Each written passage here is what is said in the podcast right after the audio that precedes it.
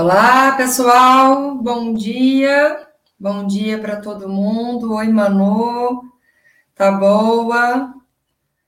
Todo mundo chegando aí, que bom. Sejam bem-vindas, bem-vindos. Hoje a gente conversa sobre esse livrão, né, que é o Niquete da Paulina Chiziane. E é um livro excepcionalmente muito legal, muito legal. É, não sei se vocês já leram, como que tá isso aí. Oi, Isaac, bom dia. É, como que tá esse acompanhamento aí das leituras? Normalmente a gente, inclusive, já né, libera para vocês o, o título da, do encontro seguinte, então, com uma semana aí para tentar acompanhar, né, e fazer as leituras também. Bom dia, Ana. É, mas é um livro absolutamente maravilhoso, né? Eu acho que talvez um dos livros mais legais que uh, fui pega aí por essas por essas listas, né? E que a Paulina ela traz aqui de uma maneira muito muito é, interessante, desconstrói é uma quebra de paradigmas, né? Uma atrás da outra a respeito é, de todo esse contexto, né? Que ela traz é, a começar pelo próprio, é, pelo próprio título, né? Uma história de poligamia. Bom dia, Marcelo. É, tudo bom? Tudo certo? Vamos chegando aí, moçada, e a gente vai fazendo aí esse, essa, essa chegança e esse pequeno panorama também inicial. Ô, Manu, saudade de você, Manuela. Que beleza! É bom quando você aparece, que o primeiro bom dia é seu, eu fico muito feliz. que bom, que bom, que bom. Então vamos lá, né? É, a, a, Paulina Tiziane, ela já traz aí para nós esse conceito de título, né? Uma história de poligamia. E é importante a gente ter isso em vista, né? Que essa poligamia ela está sendo tratada por uma autora africana, por uma autora moçambicana, né? E nisso, em termos de é, recepção, já é muito particular, né? Porque o modo como o, o, Ocidente e o Novo Mundo trata é, a conceituação de poligamia é muito distinto do modo como uh, a África e como todo o Oriente também trata, né? Esse conceito. Então, tem um livro do Said, do Edward Said, uh, que se chama O Orientalismo, que quem quiser dar uma olhadinha sobre isso, aprofundar, já, já tiver aí o interesse nesse tema, eu aconselho bastante, porque é onde ele vai tratar aí, né, é, dessa perspectiva exótica, né? Esse exótico como algo que é fora do centro, como algo que é construído à margem, né? E que não é o conceito essencialmente é, é, de monopólio ou de verdade unívoca, ou que passa um pouco por esse caminho, é, como se trata. Então é legal a gente perceber e olhar para isso, porque quando esse livro ele é ah, escolhido, né, pela pela Conveste, pela por toda essa essa banca curadora dessas listas, né, uh, dos, dos vestibulares, uh, e especificamente do vestibular da Unicamp, a gente percebe imediatamente que tem um intuito, um objetivo, né, uh, dentre vários outros. O primeiro aí, de imediato, a gente poder ler na uma obra que vem né, de, de um autor, nesse caso de uma autora africana, né, de, de, né, de uh, idioma lusófono também, assim como nós, mas que vai trazer aí, tratar isso a partir de uma perspectiva uh, de África, né? E isso já muda um pouco essa concepção. O outro ponto importante é como esse livro dialoga com as outras obras. Né? A gente já viu aí Uh, a gente está quase no fim, falta Olavo Bilac e falta a carta do Perovar de Caminho, né, para a gente terminar essa lista da Unicamp. Então a gente está aqui quase, né, nesse fim e como que como que esse livro conversa, né? Desde Caminha que está ali século XVI e um livro aqui, né, de 2002, 2004, 2006, né, que está conversando com essa Moçambique, né, que termina aí o seu processo de guerra civil uh, nesse período, né, já nessa entrada, né, nessa passagem aí também de décadas, né? Então, curiosíssimo a gente ter isso como, como compreensão. e que está conversando aqui, querendo ou não, a gente não pode perder isso de vista, com obras todas do final do século XIX, né? Então a gente tem o Bilac, na poesia parnasiana, a gente tem o Bons Dias, do Machado de Assis, né, brincando muito com esse conceito uh, cronista, machadiano, a gente tem o Ateneu, que está ali também, né, num, num, hibridismo, né, dessas três uh, grandes correntes do final do, do 19, já que a gente vai entendê-lo né, em certa medida, como algo do impressionismo, como algo do naturalismo e como algo do realismo também. E a gente tem uh, o, o, Fernando Pessoa com o Marinheiro, que traz aí uma diversidade de vozes para a gente discutir. Esse livro não foge a nada em relação a isso.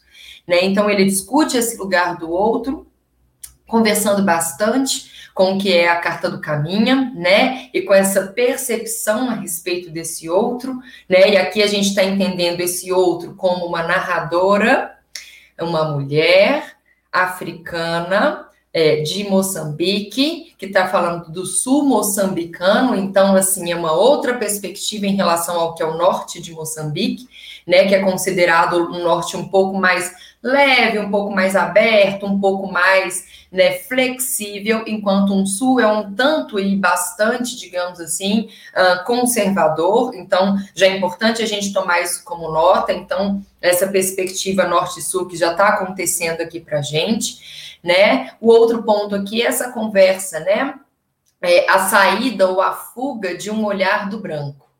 E isso para nós é uma grande chave de leitura e uma grande chave de poder de podermos aí é, refletir um pouco sobre esse é, esse caminho todo, essa trajetória toda, né? Então queria já trazer mais esse pontinho aí para vocês uh, começarem a pensar, começarem a matutar, encontrar com esse texto, com essa leitura e ver o quanto que ele é, engendra, né? O quanto que ele se amarra e se afasta de uma perspectiva da branquitude, de uma perspectiva eurocêntrica, né? E de uma perspectiva que também é vigente aqui para nós, enquanto um país é, que ainda carrega né, elementos de um patriarcado fortíssimo, de um machismo fortíssimo e de uma misoginia também. Né? Então, eixos aí para irmos pensando, para irmos matutando.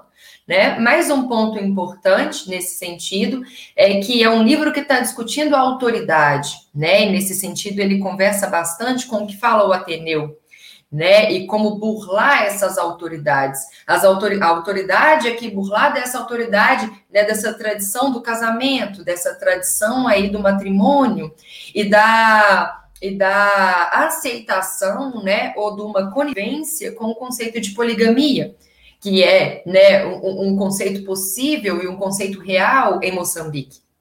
Então, mais um ponto aí para a gente matutar, né? Outro, e nesse sentido, né, a, a, conversa que acontece com o Ateneu é que o Ateneu nós temos meninos burlando ali, né, a autoridade de todo um diretor e de um professor e de um colégio e de uma tradição, né, educacional e de uma tradição familiar também. Né? O que está acontecendo aqui são personagens mulheres, né, erguidas aí por uma narradora e que surgem dentro dessa narrativa com todo um potencial de descobrirem a própria força enquanto coletivo, enquanto feminino, enquanto grupo de mulheres que são esposas de um mesmo marido né, de um mesmo homem. Então percebam que tem aí, né, também uma força discursiva, né, em termos de coletividade sendo propagada para nós, né, e que a gente vai uh, compreender um pouco melhor também ao longo da conversa de hoje, né? Aí, se a gente caminha um pouco mais, a gente chega até o, o Machadão, né, com Bons Dias, é, ali a gente tem um texto que tem uma construção em primeira pessoa também, falamos um pouco disso, que traz ali notas cotidianas de uma grande crítica política. Aqui a gente não se perde também disso quando a gente está entendendo que é um narrador também em primeira pessoa. Bom dia, Marcelão, bem-vindo. É, a gente tem uma grande crítica aqui acontecendo a partir de um posicionamento de uma narradora né, em primeira pessoa, E aí vem as grandes questões, né? Quando a gente está tratando de uma literatura que também toca na questão do gênero. A, a Paulina, ela fala em várias entrevistas, assistam as entrevistas, tá? E aí vejam né, ela falando, leiam coisas né, de como ela se posiciona, é muito bonito e é muito rico para a gente compreender aí que perspectiva é essa que está sendo colocada nessa lista aqui para nós. Bom dia, Caio. Bom dia, Alexia. Bem-vinda, bem-vindo, todo mundo. Que bom. Estamos aqui. Ah, já assim, né? Num caminho malucão aqui da aula, tá? Então, vão pegando aí e o que precisar, vocês coloquem como questões e a gente vai conversando aqui, tá bom? É, e o que eu estava dizendo, né, desse, dessas possibilidades de diálogo, de paralelismo aqui, ah, com isso que a gente está conversando a respeito da Paulina e a respeito aí desse realismo, né? E aí é legal a gente ouvir quando a Paulina diz assim: ah, eu falo, eu sou mulher e eu falo de mulheres, ok? Isso é muito interessante para nós, porque aí ela está colocando, né, que o ponto de vista, a perspectiva que ela está trazendo é a perspectiva de quem está num corpo feminino e de quem está localizando questões a respeito desse feminino em África, em Moçambique. A gente não pode perder isso de vista em nenhum momento, porque em certos trechos da obra há um universalismo muito grande aqui, em que eu aqui, Laís, lendo o livro, né, eu fico absolutamente impactada e falo, uai, mas eu sinto isso daqui também. Ué, mas aqui parece que ela está falando de mim, e de todas as minhas amigas, e está falando também das mulheres da minha família e das minhas professoras, e de todos os textos que eu já li que também falam de mulheres ou que são escritos por mulheres. E isso é um tom muito importante porque a história da literatura ela é uma história em que homens contam sobre mulheres, né? E aqui a gente está conversando é uma única mulher aqui, né? Nessa lista da Unicamp e que ela está trazendo exatamente a outra perspectiva, o que se sente, o que se sofre, a rotina, o cotidiano, elementos absolutamente né, compatíveis com elementos que a gente pode perceber aí em relação ao gênero crônica, ao conceito de crônica, a perspectiva de refletir sobre o próprio cotidiano, no entanto, é um romance tá? Mas ó, veja uma ponte, né? Veja uma possibilidade aí de um paralelismo e, e, que o Machadão lá está criticando muito sobre esse fim da República, esse início da República, na verdade, esse fim da monarquia e toda essa construção ali. Essa mulher que ela está falando, né, de um processo também de independência moçambicana.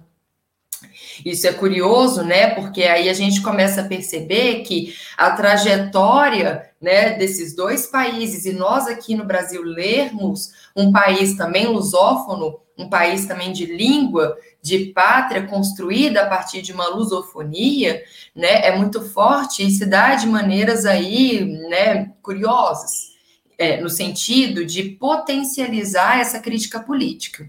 Né? Então, é um livro que não perde de vista né? E a, a Paulina ela também fala muito a respeito disso, né? Quando ela diz do seu engajamento, né, com o movimento do Frelimo, né, que é essa frente, né, é, é, essa vanguarda, digamos assim, que esteve ali é, nessa luta na Guerra Civil Moçambicana.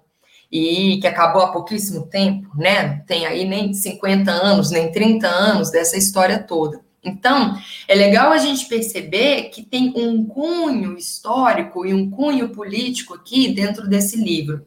E que ela, enquanto autora, e que diz em um determinado momento também, em uma entrevista, de uma maneira muito legal, isso que ela diz, né? Que ela não está aqui para discutir o que é uma literatura feminista. Olha que bonito isso né? Não estou aqui para discutir o que é uma literatura feminista. O que, é que ela está querendo dizer com isso? Que ela simplesmente já faz a própria literatura feminista. Ela já faz a própria literatura de mulher.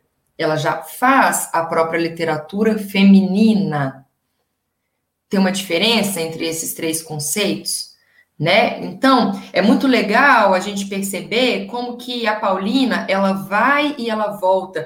E esta narradora nos traz claramente essa expectativa ao longo do romance inteiro, porque é uma narradora que vai e volta na própria tradição e na própria construção do que é ser mulher e do que é ser uma mulher que está contando a própria história e do que é ser mulher que quer rasgar quer romper com uma tradição, mas que todo o tempo volta-se, vê o próprio contexto, lê a história de onde vem, vê os próprios direitos que podem ser perdidos, com todos os momentos que ela resolve rasgar, né, romper com a própria tradição, e aí ela titubeia, e aí ela oscila naquilo que está como engajamento e naquilo que é a própria história. Não a dela somente, mas de todas as mulheres que a antecedem.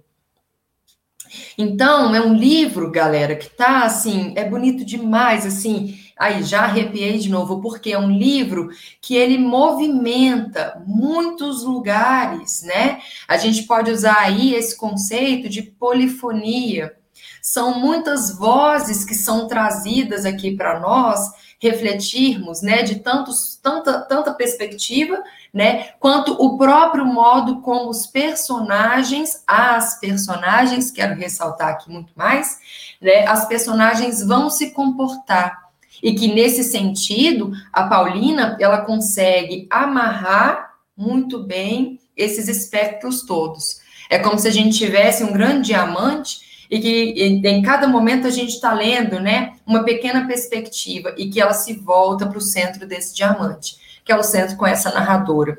Então, os diálogos, eles são totalmente entrecortados ou costurados ou abertos numa perspectiva de ironia. A gente não pode ler né, o Niket de uma maneira bonitinha. A gente precisa de entender esse livro do ponto de vista absolutamente irônico que ele tem aqui enquanto, enquanto estrutura, enquanto alicerce. Justamente porque são essas ironias muito presentes dentro desses diálogos que fazem a gente entendê-lo como algo que vocês já colocaram aí, né? Marcelão que colocou, que é um texto extremamente atual. Né? É um texto em que é, é, é, o confronto com o próprio discurso também da mulher é colocado aqui dentro para nós. Né? Então, de onde elas se posicionam e como elas se posicionam no momento em que se encontram. Por que estou dizendo isso? Porque é um livro que fala sobre o encontro entre as mulheres, né? O diálogo, a necessidade da conversa, a descoberta das outras mulheres como espelhos de si mesmo, de si mesma, né? Vamos colocar aqui, é, vamos afeminar a conversa toda de hoje, né? E aí, nesse sentido, é muito legal a gente perceber, porque a grande imagem que esse livro traz para nós, e ele começa, é o segundo capítulo do livro, né? É com a imagem do espelho. Tem um espelho aqui dentro, né? Quem já fez aula aí comigo sobre o conto O Espelho do Machadão, a gente sabe da importância desse objeto, né? Quem estuda também a respeito dos orixás ou das é, religiões de matriz africana e percebem, por exemplo, que é o espelho, né, para a concepção do orixá, uh, da orixá Oxum, também compreende isso. Quem quer mergulhar lá numa trajetória mítica, eurocêntrica, entende o que é o espelho em Narciso, né? O, o afundamento, o afogamento de si mesmo. Mas essas concepções todas, elas estão aqui todas conversando dentro desse livro. Há um empoderamento ao se olhar no espelho, mas esse espelho não é só o objeto que eu me vejo aqui diante dele. O espelho são todas essas mulheres que a nossa protagonista narradora, a Rami, vai se encontrar e vai aí localizar-se, né, como um confronto e como um também encontro com essas personagens todas, né? Bonito demais. Vamos ler já um pedaço aqui, né? Porque acho que hoje não vai dar para a gente fazer esse serviço sem lermos mais, né? Do que falarmos aqui só e somente. Então vamos lá. É, vamos ler aqui. Já vou, já vou ler aqui um trechinho desse espelho, tá? Para a gente. Só aqui, Isaac está perguntando. A ideia aqui é autodescoberta, então, uma das, tá, Isaac? A ideia aqui é autodescoberta, é autoconhecimento, é empoderamento, juntamente com ausência, com vazio, com abandono. Então, tem um paradoxo dado aí para nós, tá? O outro ponto que acontece aqui é que o livro é inteiramente uma grande crítica a esse estatuto da poligamia enquanto uma abertura política, social, cultural em Moçambique. É também um livro que vai também que vai discutir para nós esses estudos culturais, né? Em qual sentido? No sentido desse norte e desse sul de Moçambique, que tem aí uma espécie né, de disparidade muito grande, de oposição muito grande. Né? E é um livro que vai trazer todo o tempo o que percorre né? A, a, escolha que a Paulina Chiziane faz para nós aqui é uma escolha de trazer para nós imagens libertárias femininas. Então, a gente é confrontado aqui com uma espécie de linguagem que nos leva a pensar sobre o que são essas imagens femininas de um caráter, de uma perspectiva absolutamente libertária. Né? Então, é um avanço, é um corte efetivo que o livro faz em termos de política, em termos de discurso, em termos de arquétipo e em termos também de narratividade, porque é uma narradora que, à medida que se confronta, ela também começa a confrontar um sistema e começa a perceber as falhas desse sistema, e nas falhas desse sistema, ela culpabiliza menos as vítimas desse sistema e entende outras lógicas aí, né? Então, assim, o trem é, o trem é bonito demais, né? O negócio aqui foi um grande serviço, né?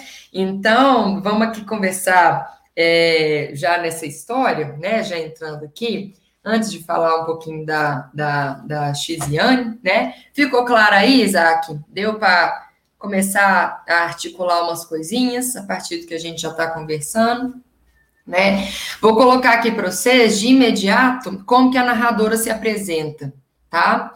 E aí diz assim, é, para a gente sentir um pouco desse, desse lugar da linguagem, tá bom? É, ela diz assim, no coração da noite residem os sonhos. Umas vezes são coloridos como as flores, outras, pássaros negros dançando nas trevas como fantasmas. Anoitece, meu Deus, eu tenho pavor de uma cama fria. Encosto a cabeça no travesseiro e conto o número de vezes que morri. Resisto, não consigo aceitar a ideia de ser rejeitada. Eu, Rami, mulher bela, eu, mulher inteligente, fui amada. E aí percebam como que vai construindo cada vez mais um tanto de particípio que vai adjetivando essa mulher como que ela, é to... ela, ela vai fazendo marcações aqui nessa linguagem, que são trechos com orações, com frases curtíssimas, pouquíssimas subordinações textuais, e como que tem aqui uma necessidade também que autoafirma, né? Ela vai em si para afirmar, para afirmar, para afirmar, e aí afirma-se, e depois ela vai no outro. E aí ela volta para si. Então, o texto, ele é como se fosse um elástico, né? Que vai, que volta, que vai, que volta. E a gente não pode perder de vista de quem é essa mulher, né? Vamos ler aqui mais sobre ela. Fui amada, disputada por vários homens do meu tempo, causei paixões incendiárias de todos que me pretenderam, escolhi o Tony, o pior de todos que na altura julgava ser o melhor. Vivi apenas dois anos de felicidade completa, num total de vinte e tantos anos de casamento. Fecho os olhos e escalo o monte para dentro de mim. Procuro-me, não me encontro. Em cada canto do meu ser encontro apenas a imagem dele. Então vejam como a brincadeira do espelho ela é construída, né? É a imagem dele, é a visibilidade dele, é a lógica dele que confronta e que se sobrepõe à minha. E onde está a minha? Onde eu me encontro enquanto mulher, narradora, esposa desse homem? tá bom? E aí ela diz mais um pouquinho. Modéstia à parte, sou a mulher mais perfeita do mundo. Então, tem hora que o ego, assim, né? Ele sobe grandemente e tem hora que ele vai no fundo. Então, tem esses paradoxos aqui, né? Que a gente vai vendo ao longo do texto, né? Fiz dele o homem que é, dele amor, dele filhos, com que se afirmou nesta vida. Sacrifiquei os meus sonhos pelos sonhos dele dele a minha juventude, a minha vida. Por isso afirmo e reafirmo, mulher como sou na sua vida, não há nenhuma. Mesmo assim, sou a mulher mais infeliz do mundo. Ora, ela não acabou de dizer aqui para nós que ela é a mulher mais perfeita do mundo? Entre perfeição e felicidade tem um abismo. Percebem? E nesse abismo estão os conflitos dessa personagem porque é nesse abismo que vão aparecer as outras mulheres desse Tony e que ela vai conhecer, certo? Então, assim, é muito doido, muito doido. Vocês percebem que já tem uma linguagem sendo traçada aqui de uma maneira muito poética? O jeito de falar, o jeito de compreender-se, o jeito de lançar elementos a respeito de si, né? Tem uns momentos aqui que eu, que eu lendo, eu me lembrei muitas vezes, né, do quarto de despejo, pelo, pela apreensão da narradora em ter que lidar consigo mesma, né, que a Carolina está colocando lá no, no quarto de despejo, né. Então, existe uma apreensão em ter que olhar para si, né. A tensão do livro, ela é colocada dessa forma, né? Então, isso que o Isaac perguntou, se é uma ideia de autodescoberta, muito se passa por aí, né? Então, tá. Seguindo aqui, moçada, vou estruturar agora direitinho, que a gente já deu um, um grande de um panorama, né? Então, a Xiziane, ela nasce em 55, ela é moçambicana, frequenta a universidade por um tempo, né? É, seus primeiros livros ali, né, estão marcados muito na questão do conto, né? E aí, o, quando ela vem com os romances, né, isso se torna, né, muito importante. É a primeira romancista moçambicana a surgir aí no mundo. Então, é interessante porque é um grito também de vitória, né? O país agora produz, o país está produzindo romances, né? Então, olha que, que, que, que curioso, não são romances só e somente do Mia Couto, né? O outro autor que sempre apareceu aí para nós. Nós temos agora uma romancista, né? Mulher. E aí, é, quando ela escreve, né, o Balada do Amor uh, ao Vento, que é o primeiro livro, vem um grande susto, né, pela forma como ela coloca a coisa toda, e em 2002 surge aí esse esse Niket, uma história de poligamia, né? A gente precisa de lembrar que Moçambique é um país aí com mais de 32 línguas, que praticamente todas as escolas são escolas bilíngues, trilíngues, né? Então, que essa dimensão linguística ali dentro é muito forte, é muito grande, é muito potente também né? E que a Paulina Chiziane, ela vai trazer elementos dessa oralidade também para dentro do texto, dessa multiplicidade também linguística para dentro do texto. Normalmente, né, a Companhia das Letras, ela optou por um pequeno glossário no final do livro. Então, de vez em quando, a gente é, é, é apresentado aí algum vocábulo, né?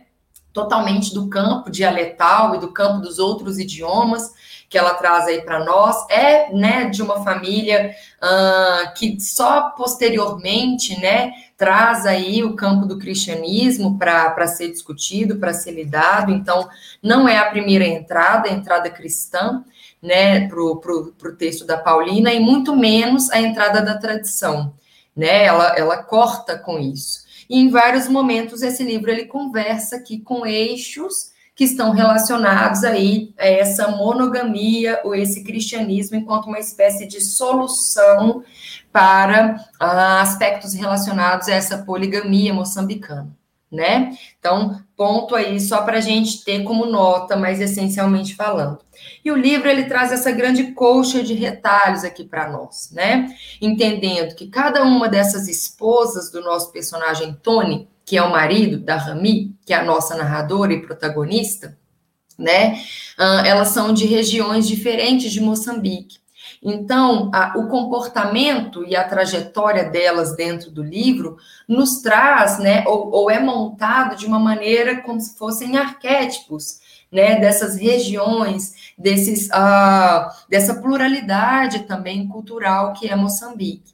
Então, vale a pena a gente ler entendendo que cada uma dessas mulheres, né? Então, a Julieta, a Luísa, a, a Sali, né? E a Mauá, elas são moçambicanas de regiões distintas, né? E isso é, nos espanta em alguns momentos pela forma como elas respondem à narradora, pela forma como elas lidam com os filhos, pela forma como elas também apostam na própria construção do matrimônio, né? Às vezes com um apego, às vezes com um desdém, às vezes com um materialismo também muito grande, tá bom? Então, acho que isso também é um elemento importante para nós.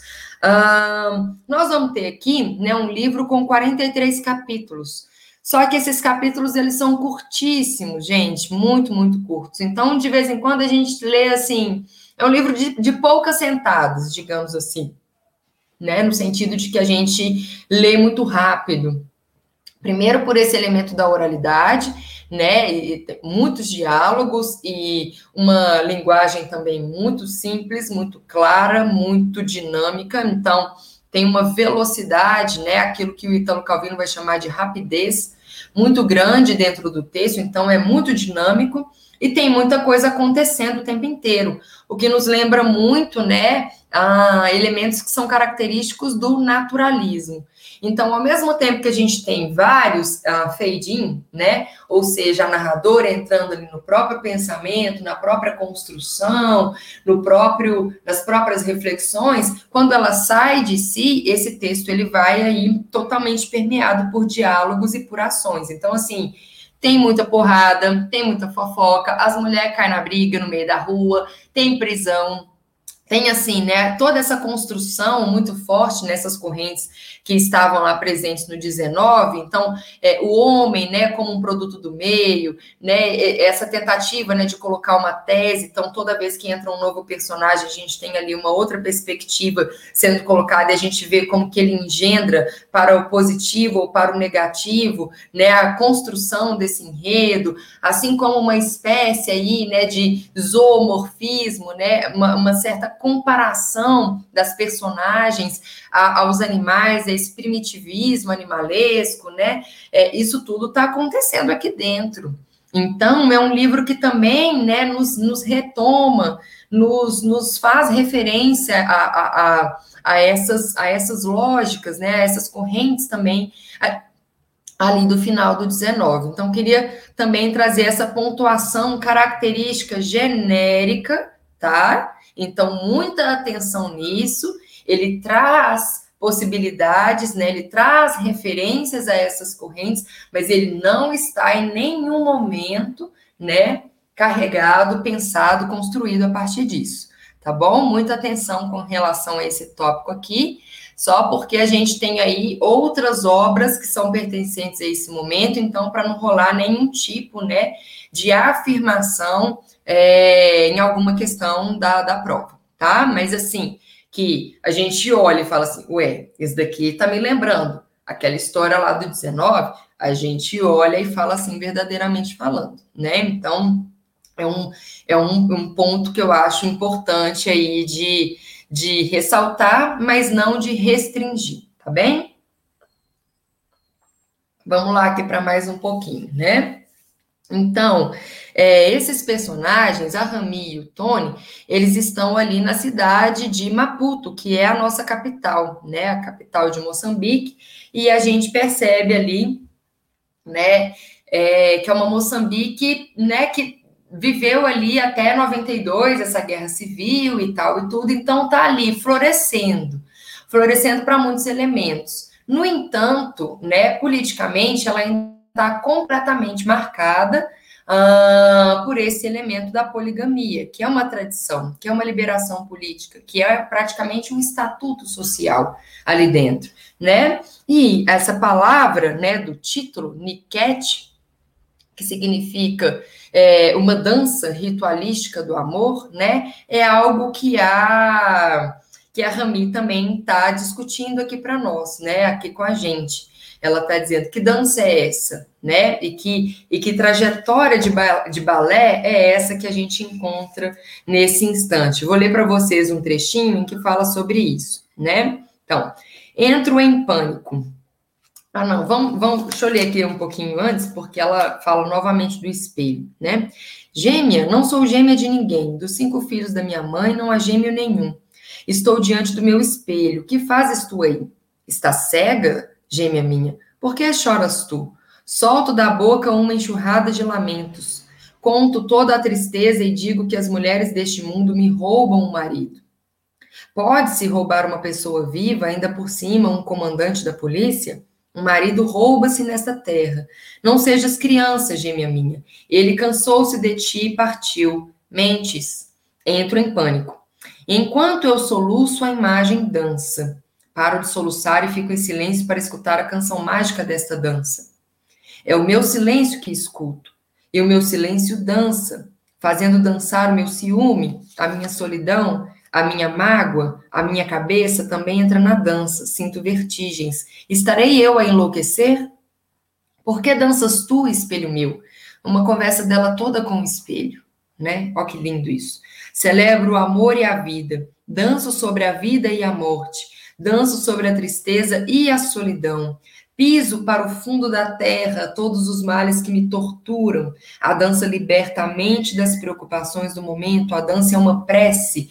Na dança celebro a vida enquanto aguardo a morte. Por que é que não danças? Dançar. Dançar a derrota do meu adversário. Dançar na festa do meu aniversário. Dançar sobre a coragem do inimigo. Olha que lindo isso. Dançar sobre a coragem do inimigo dançar no funeral do ente querido, dançar à volta da fogueira na véspera do grande combate. Dançar é orar. Eu também quero dançar. A vida é uma grande dança. Então, essa dança ritualística, né? Que é um preparo ali, né? Uma passagem ali, né? De uma condição solteira para uma condição casada e que coloca ali dentro, né? Desse sistema moçambicano da poligamia, a primeira esposa como uma esposa que, que tem aí todos os direitos, né? Então, esse é um ponto fundamental aqui. A primeira esposa, ela retém em si todos os direitos, e uma vez que possa ocorrer a morte do marido ou um divórcio ali, né, a família do marido pode retirar tudo, né, que ela é, tinha com o marido, mas ela pode se casar novamente com o irmão mais novo daquele marido, ou seja, com o próximo daquela linhagem do marido. Então, isso é um dado curioso, porque também vai acontecer isso daqui né? Em termos de direito, ela perde tudo, mas ela pode se casar com o outro irmão daquele que era o marido, né? Estrutura aí desse sistema polígono, né? Polígamo, polígono, opa, né? Já estava aqui falando de geometria, para vocês terem ideia que loucura, né?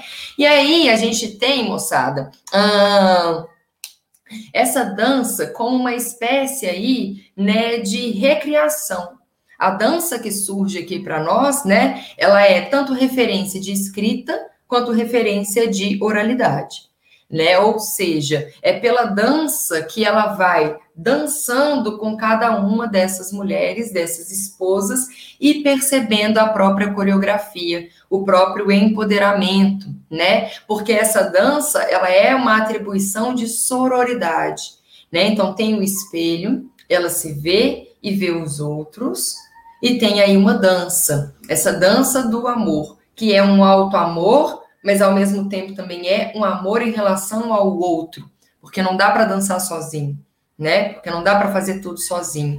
E aqui o grande ponto é que ela se sente inválida, como a gente leu no primeiro trecho, né? Ela se sente aí infeliz, embora se sinta ou se perceba a mulher mais perfeita do mundo. Então, o que é que vai acontecer aqui nessa historinha brevemente, né? A gente vai ter aí o Tony, que é esse comandante, né? Ele faz parte aí do, do alto escalão, né? Da, da, da do exército, da polícia, enfim, tem uma patente alta, é, e, no entanto, é um marido extremamente ausente. Então, a gente tem esse elemento da ausência matrimonial que percorre o livro inteiro. E essa ausência matrimonial, a Rami vai perceber mas ela também vai perceber que as outras esposas todas estão vivendo a mesma questão, estão vivendo o mesmo confronto e o mesmo conflito interno. Onde está esse marido? Né? Então, a Rami, ao perceber que Tony está aí muito tempo é, fora de casa e tal e tudo, sai né, à procura aí dessas esposas e ela se encontra inicialmente uh, com a Julieta. Ela basicamente vai encontrar aí com essas uh, quatro esposas, né? Porque em muitos momentos ela vai chamar de rivais. Então vamos ter a Julieta, vamos ter a Luísa, vamos ter a Sali, vamos ter a Mauá. Depois aparece a Eva, depois aparece mais duas é, para nós aí dentro desse, desses grandes convívios entre mulheres. E aí a gente vai ter a, a Rami, que vai conversar com essa Julieta, que ela vai começar a chamar de Ju, e a Luísa, que ela também vai começar a chamar de Lu, né? E ao encontrar ali com a, a Julieta, elas brigam de imediatamente, cai na porrada mesmo, assim, tipo, no meio da rua, no meio, né, de dia, no meio da rua, estão ali brincando, e aí a gente vê esse tom, né, muito do naturalismo, assim, aquela grande plateia se formando e olhando as duas mulheres brigando e falando, só pode ser por conta de homem, só pode ser por conta de homem. E elas vão brigando, brigando, brigando ali, até que um momento elas param, né? E aí a gente percebe um diálogo, né? Que eu acho um, um dos diálogos mais interessantes do romance, né? Que diz assim: é, transferi sobre ti as minhas dores e mágoas, mesmo sabendo que a culpada não eras tu. Eu entendo, diz-me ela de cabeça baixa, mas pergunto: se não está aqui, onde está então? E aí a Julieta responde: nos braços de uma terceira, talvez. E aí a Rami fala: terceira? Sim, Terceira, será mais nova que nós, as duas, mais bela, dizem, mais fresca que uma alface. E aí a Julieta, a, a Rami pergunta: conheces? A Julieta responde: conheço. Já andamos a pancadaria umas tantas vezes. Mas, Julieta, como podes andar a pancadaria por um marido que nem sequer é teu? E aí surge um ponto aqui no âmbito da linguagem que é muito importante dentro dessa obra, né? Que é o pronome possessivo ou a condição de possessividade que percorre praticamente o romance inteiro nas palavras da Rami.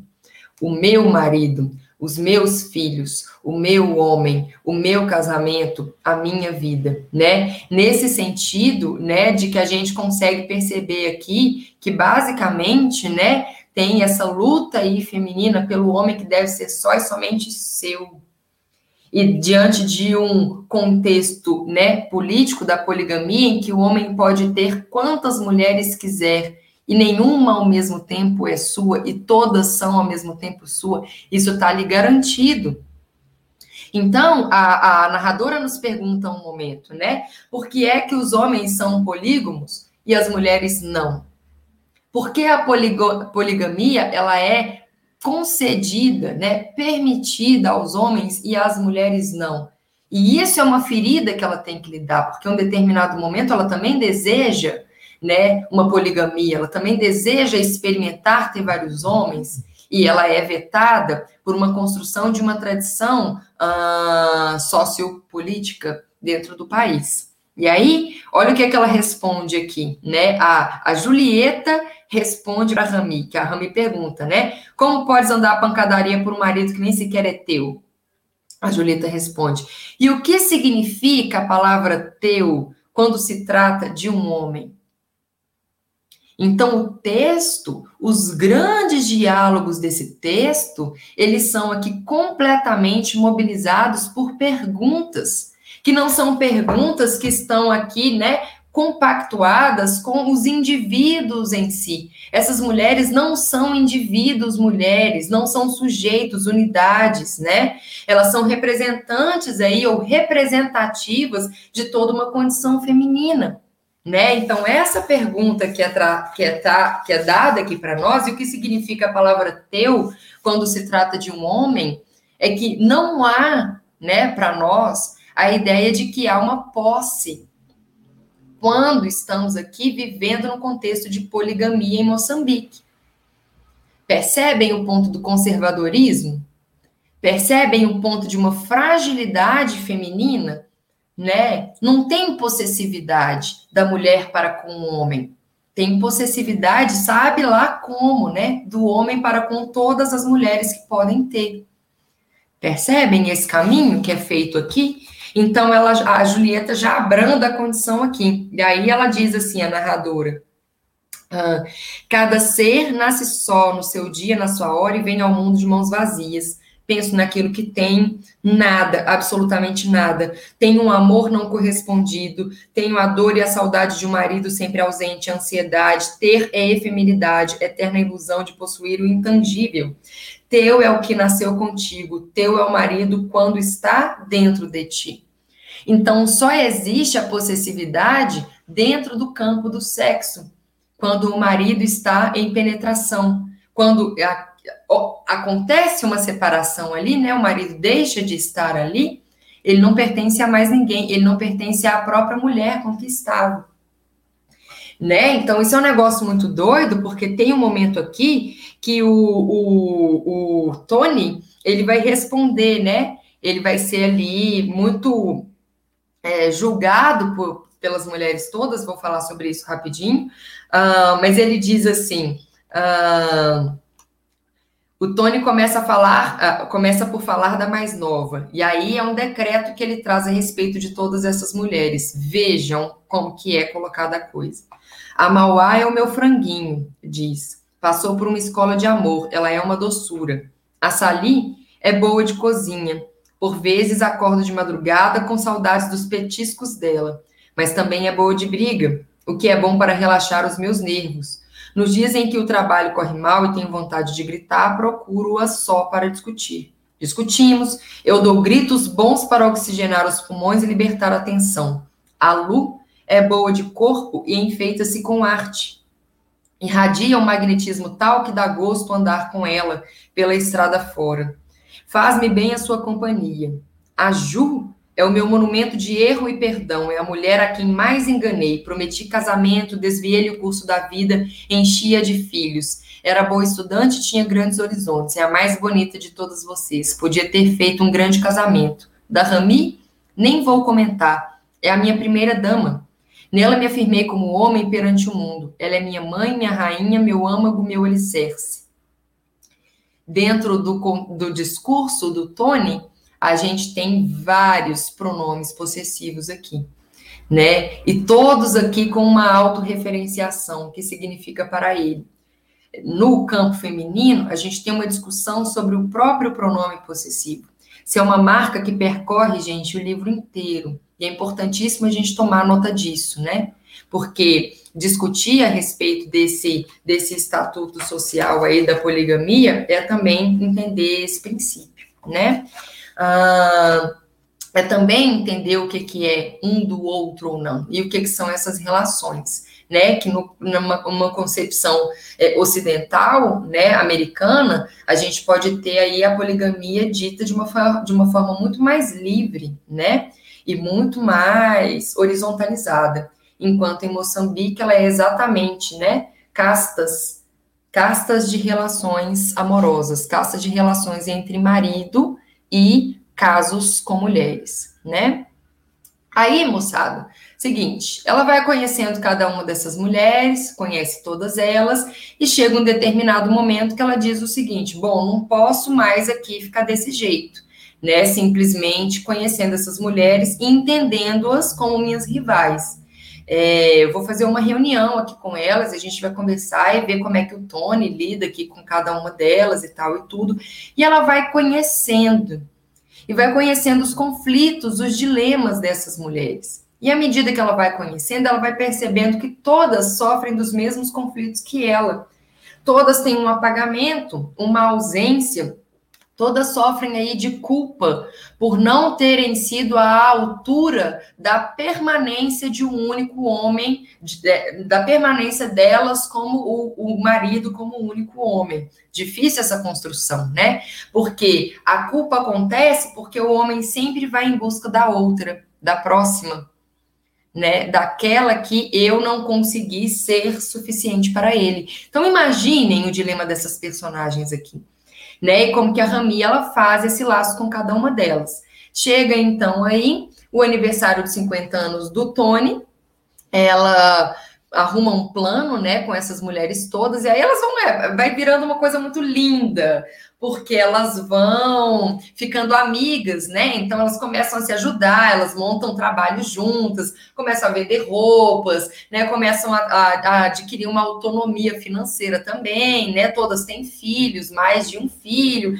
Então, assim, vão acontecendo as coisas todas ali na história, tipo assim, muito, muito bonito acompanhar também como que a Rami, ela é uma mobilizadora social né? Ela é uma narradora de muito espírito, né? É, de, de, de organização política também, né? E ela tá ali movida por um ódio, então ela vai e volta, né? Então tem hora que ela chama essas minhas rivais vão se ver comigo.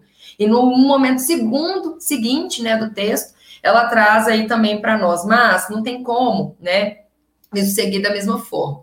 Chega lá o momento do, do aniversário do Tony, né? Ali ela já tinha conhecido, né? Brigado com mais uma das, das esposas, foram presas, e aí chegou na prisão, é, as duas lá na cela, ela, a Rami negocia com o policial, né? E fala assim: não, mas eu sou esposa do comandante, e você tem que me soltar agora. E aí o comandante vai lá e solta ela. Ela olha para trás, vê a, a, a Lu lá e aí vira e fala: Não, mas pode soltar ela também, porque ela é a outra esposa do meu marido. Né? Então, é, a gente vai vendo a construção dela sempre né, aproximando-se dessas mulheres todas. Chega o, o, aniversário de 50 anos, ela pediu com que todas essas mulheres fossem ao aniversário do marido faz todo ali um discurso né, inicial, é, é, que é muito importante, a celebração de 50 anos, é uma data né, fundamental na vida e tal e tudo. E aí esse marido fica ali um pouco constrangido, Tony fica ali, né, satisfeito e ao mesmo tempo constrangido, e ao mesmo tempo ela vai chamando cada uma das esposas como grandes convidadas a desfilarem e ocuparem um lugar à mesa né? E aí distribuem os filhos ali para as amas, cuidadoras e tal e tudo. E essas mulheres vão permanecendo ali e até que um determinado momento conversam com o Tony, o Tony fica absolutamente constrangido, pede para sair daquele espaço ali, né? Vai embora e aí elas fazem um grande trato logo em seguida, né, na sequência. Trazendo aí para nós a seguinte entrada, né, de uma, uma sexta esposa, é, uma sexta mulher, na verdade, bem magrinha, bem menininha, né, e aí é, tem um trato aqui que acontece. É, a primeira proposta é de uma, uma escala matrimonial, que o Tony, ele passe aí a ter dias específicos com cada esposa, e que ele compareça efetivamente a essas esposas todas. Então, que ele faça sexo e que ele faça isso muito bem com todas elas, né? E, no entanto, ele não dá conta do projeto, né? Ele não dá conta de ser aí satisfatório para todas com tamanha é, virilidade e com tamanha é, suficiência, né, para todas elas. E elas começam a matutar ali entre elas, né, e agora ele não está funcionando, não está indo bem e tal, e tudo é um diálogo maravilhoso, inclusive, nesse momento da história, porque você vai vendo o que, que cada uma traz também como elemento de importância, né? Não, é, ele não está fazendo cafuné, não, ele não está jantando comigo, não, ele está dormindo muito cedo, não, ele só chega, só chega cansado, nem quer conversar. Então, elas vão trazendo esses pontos todos. E aí fazem uma segunda proposta, né? Trazem ali uma mocinha e dizem para ele: essa daqui vai ser sua sexta mulher. Ele fala: não, não aguento de jeito nenhum, não estou aguentando mais mulher nenhuma na minha vida. Né? E nesse momento, quando aparece né, esse diálogo com essa proposta, elas viram né, e ficam indignadas com ele e pede aí para ele lobolá-las. Né? O que, que é essa ideia de lobolar? É quando o marido ele não só deve comparecer a esses cuidados todos, né, do campo sexual, do campo afetivo, do campo amoroso, mas também judicialmente, né? Ou seja, então já que ele não vai ficar com essa menina, essa sexta esposa, ele não está sendo aí bom o suficiente para ter seis esposas, ele é quem escolhe a quantidade de esposas que ele deve ter, a quantidade de mulheres que ele deve ter. Ah, a gente percebe, né, que tem uma fuga do Tony aí para essa história e que elas dão um grande bote. Então agora você vai ter que nos lobolar. E aí ele diz, né, aí a gente entende o que é lobolar, que é basicamente é, garantir os direitos né, de, de, de dinheiro, é, de saúde, de casa, aos filhos, né? Todas as questões, caso a mulher morra, né? Ou caso um dos filhos é, ou o próprio marido morra, ter ali um direito à herança e por aí vai. Então, assim, é a garantia, né, judicialmente falando de tudo isso. Só que ele já tinha cinco esposas. E aí, nesse momento, ele foge, né, e tal e tudo, e logo se chega uma notícia de que ele morreu. E essa morte, ela foi uma morte construída, né, uh, pelo Tony ali para nós. E aí a Rami fica sabendo daquilo, todos ali ficam sabendo, e nesse momento a Rami, ela passa pelo maior perrengue da história, que é basicamente o fato aí de ela perder todos os direitos, ela, né, filhos e tal, todos os direitos em relação a esse patrimônio material do, do, do marido, né? E ter que se casar com o irmão mais novo dele, que é o Levi, né? Levi, né? Que lá pela, pela tradição também bíblica a gente vai perceber aí que teve ali, né? Toda uma dinastia, toda uma grandeza e tal de mundo e também muitas burocracias, que é o próprio livro de Levítico, por exemplo, né? E aí aparece esse Levi aí para nós e aí a nossa Rami está muito incomodada com o fato de ser obrigada a se casar com esse rapazinho, né? Não um rapazinho, com esse homem, né? Que é o, o irmão mais novo do, do, do Tony. E aí ela se casa com, com, com, com Levi é, e tem ali a noite de amor. Só que nessa noite de amor, nesse momento ali do sexo dos dois, rola lindamente bem. E aí a Rami fala assim: nossa, né? Não vou perder essa oportunidade aqui da vida, quero ficar com Levi, né? Quero ficar, quero ficar, quero ficar com Levi. Quem reaparece? Antônio. O Tony reaparece aí na história e reaparece aí vias aí, né, contadas por uma outra mulher, uma sétima mulher, né? Que vem dizendo que na verdade foi ela quem comprou a passagem para que ele pudesse para opa, desculpa, para que ele pudesse para a Europa e ficar distanciado um pouquinho aí desse momento em que ele estava vendo que todas as mulheres estavam ali numa disputa numa guerra muito grande por ele, que ele estava ali, né, é, digamos, ah, encurralado. E aí, no que isso acontece, né, tem mais um embate. Então, na verdade, ele não tinha só nós cinco, ele tinha também uma sexta que ele recusou e agora reaparece ou surge uma sétima e tal. E aí o Tony vira e fala: agora, minha querida, eu vou retomar o nosso casamento. A Rami entra numa depresinha com isso, né? E aí eles se encontram para uma grande conversa a respeito desse casamento todo a gente vai percebendo que as outras vozes, as outras esposas todas, vão ficando amortecidas dentro do enredo dessa narrativa. Os dois se encontram, vão conversar, e aí eles conversam sobre isso tudo, e a Rami reivindica ali por um, por um último momento é, os seus próprios direitos como primeira esposa e tal e tal. E de repente o que a gente vê né, é o Tony que dá um abraço nela e sente ali uma, um volume na barriga da Rami. E aí se afasta imediatamente, já muito violentando, né? E aí fala, é, que que é isso que está acontecendo? E aí a Rami vira e fala, pois é, a gente tem uma coisa mais séria ainda para conversar. Eu tô grávida e eu estou grávida do seu irmão Levi. E aí ela conta toda a história para ele, que é uma história de autodesgraça, né? Porque ela estava ali todo o tempo fazendo tudo, e aí ela achou que o marido tinha sido, né, que o marido realmente havia morrido, ela cumpre, né, um estatuto da sociedade, né? Então agora você tem que se casar ali com o irmão mais novo, se casa, tem a relação amorosa nupcial, fica ali com aquele rapaz novamente, eh, com aquele rapaz por um tempo, de repente o marido retorna das cinzas e o que, é esse filho agora? O que que representa esse filho para essa sociedade? Nesse momento, o livro acaba.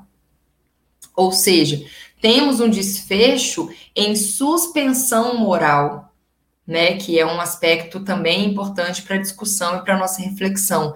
Essa suspensão moral aqui ela está nos dizendo basicamente que agora, como essa justiça que legitima todo o tempo a poligamia lida com esse novo herdeiro. Percebem que em termos de direito, essa criança aqui ela é destituída de uma paternidade legal, né? Ao mesmo tempo que Rami, ela é a primeira esposa, portanto, a única herdeira, né, do vínculo matrimonial com o com o Tony. Então, o livro, moçada, ele passa por todos esses caminhos de algo que só dá garantias verdadeiramente ao homem, que é esse sistema da poligamia. Né? E a gente percebe que aí nesse sentido, o que acontece aqui para nós, verdadeiramente falando, né, é um feminismo por sororidade dela em relação às outras esposas, mas ao mesmo tempo, né, uma uma construção aí, né, de uma mulher, né, de um arquétipo da mulher moçambicana que está aí completamente sustentada por um sistema que é absolutamente conservador e que ela não tem ali, né, feitos, né, ou digamos assim, estratégias, alicerces para uh, ser melhor abrigada, né, para ter aí algum tipo de direito garantido. Então, não tem né, um, um, um valor da, dessa mulher, sobretudo porque é um texto que está se passando aí na Moçambique sulista, né, na Moçambique do Sul, que é extremamente conservadora. Né? Tem alguns trechos que isso aparece, inclusive, aqui para nós, né? Desse conservadorismo é, a respeito disso. E é legal, né? Porque tem um momento aqui que ela fala o que, que é essa poligamia. E ela diz assim, né? Uh, preciso de um espaço para repousar o meu ser. Mas onde está a minha terra? Não sou de lugar nenhum. Não tenho registro no mapa da vida, não tenho nome. Uso este nome de casada que me pode ter retirado a qualquer momento, por empréstimo. Usei o nome paterno que me foi retirado. Era empréstimo. A minha alma é a minha morada. Mas onde vive a minha alma? A mulher sozinha é um grão de poeira no espaço que o vento varre para cá e para lá na purificação do mundo. Uma sombra sem sol, nem solo, nem nome. De novo, né? O aspecto dessa linguagem. A palavra que está discutindo aqui a posse, mas que também está discutindo a própria identidade. Quem é essa mulher? Que o próprio sobrenome é o sobrenome do pai, que também era, né, um personagem em estado de poligamia? Quem é essa mãe que nunca se sabe, que nunca dá o direito ao filho? Esse filho que nasce agora, né? Esse filho do Levi, nesse contexto aí, que não vai ser assistido nem pelo pai Levi, nem pelo pai Tony. Né? Então percebam, as discussões que ela traz são discussões que estão no não lugar numa nadificação, ela é um nada, nadificação dessa mulher moçambicana sulista, sobretudo, né? Num apagamento. E aí é muito legal a gente entender o conceito de universalismo que surge, né? Que a gente pensa que é uma obra que está tratando né, da poligamia como algo universal, ou das mulheres moçambicanas como algo universal, ou do matrimônio como algo universal, a importância do matrimônio como algo universal. Mas aqui o que a gente percebe é que tem um apagamento dessas culturas outras, né? Tem um apagamento dessas vozes femininas que surgem.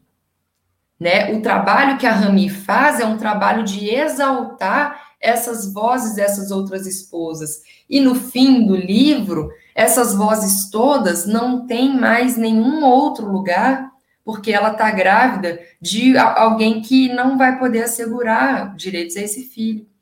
E a condição dela torna esse filho aí muito mais um peso. Percebem?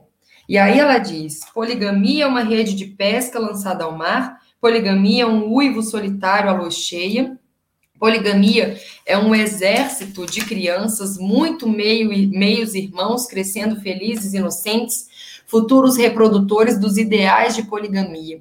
Poligamia é ser mulher e sofrer até reproduzir o ciclo da violência, envelhecer e ser sogra, maltratar as noras, esconder na casa materna as amantes e os filhos bastardos, os filhos polígamos, para vingar-se de todos os maus tratos que sofreu com a sua própria sogra.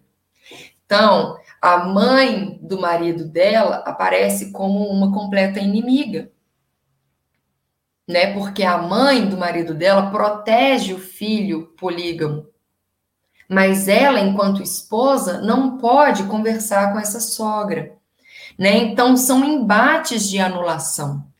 Embates todo o tempo. Isso lembra muito algumas das conversas que as meninas, né, as irmãs lá do, do texto do marinheiro, né, do Pessoa, trazem para nós uma investigação existencial muito grande uma investigação sobre o próprio espaço que não existe, que não sustenta um discurso político e uma mulher que fez um tanto por tantas e que termina a própria história sem nenhum tipo de direito. Percebe? Poligamia é o destino de tantas mulheres neste mundo desde os tempos sem memória. Porque poligamia é poder. Porque é bom ser patriarca e dominar. E aí ela diz, né, que o país do sul dela disse não à poligamia, se cristianizou. Então se tornou monogâmico.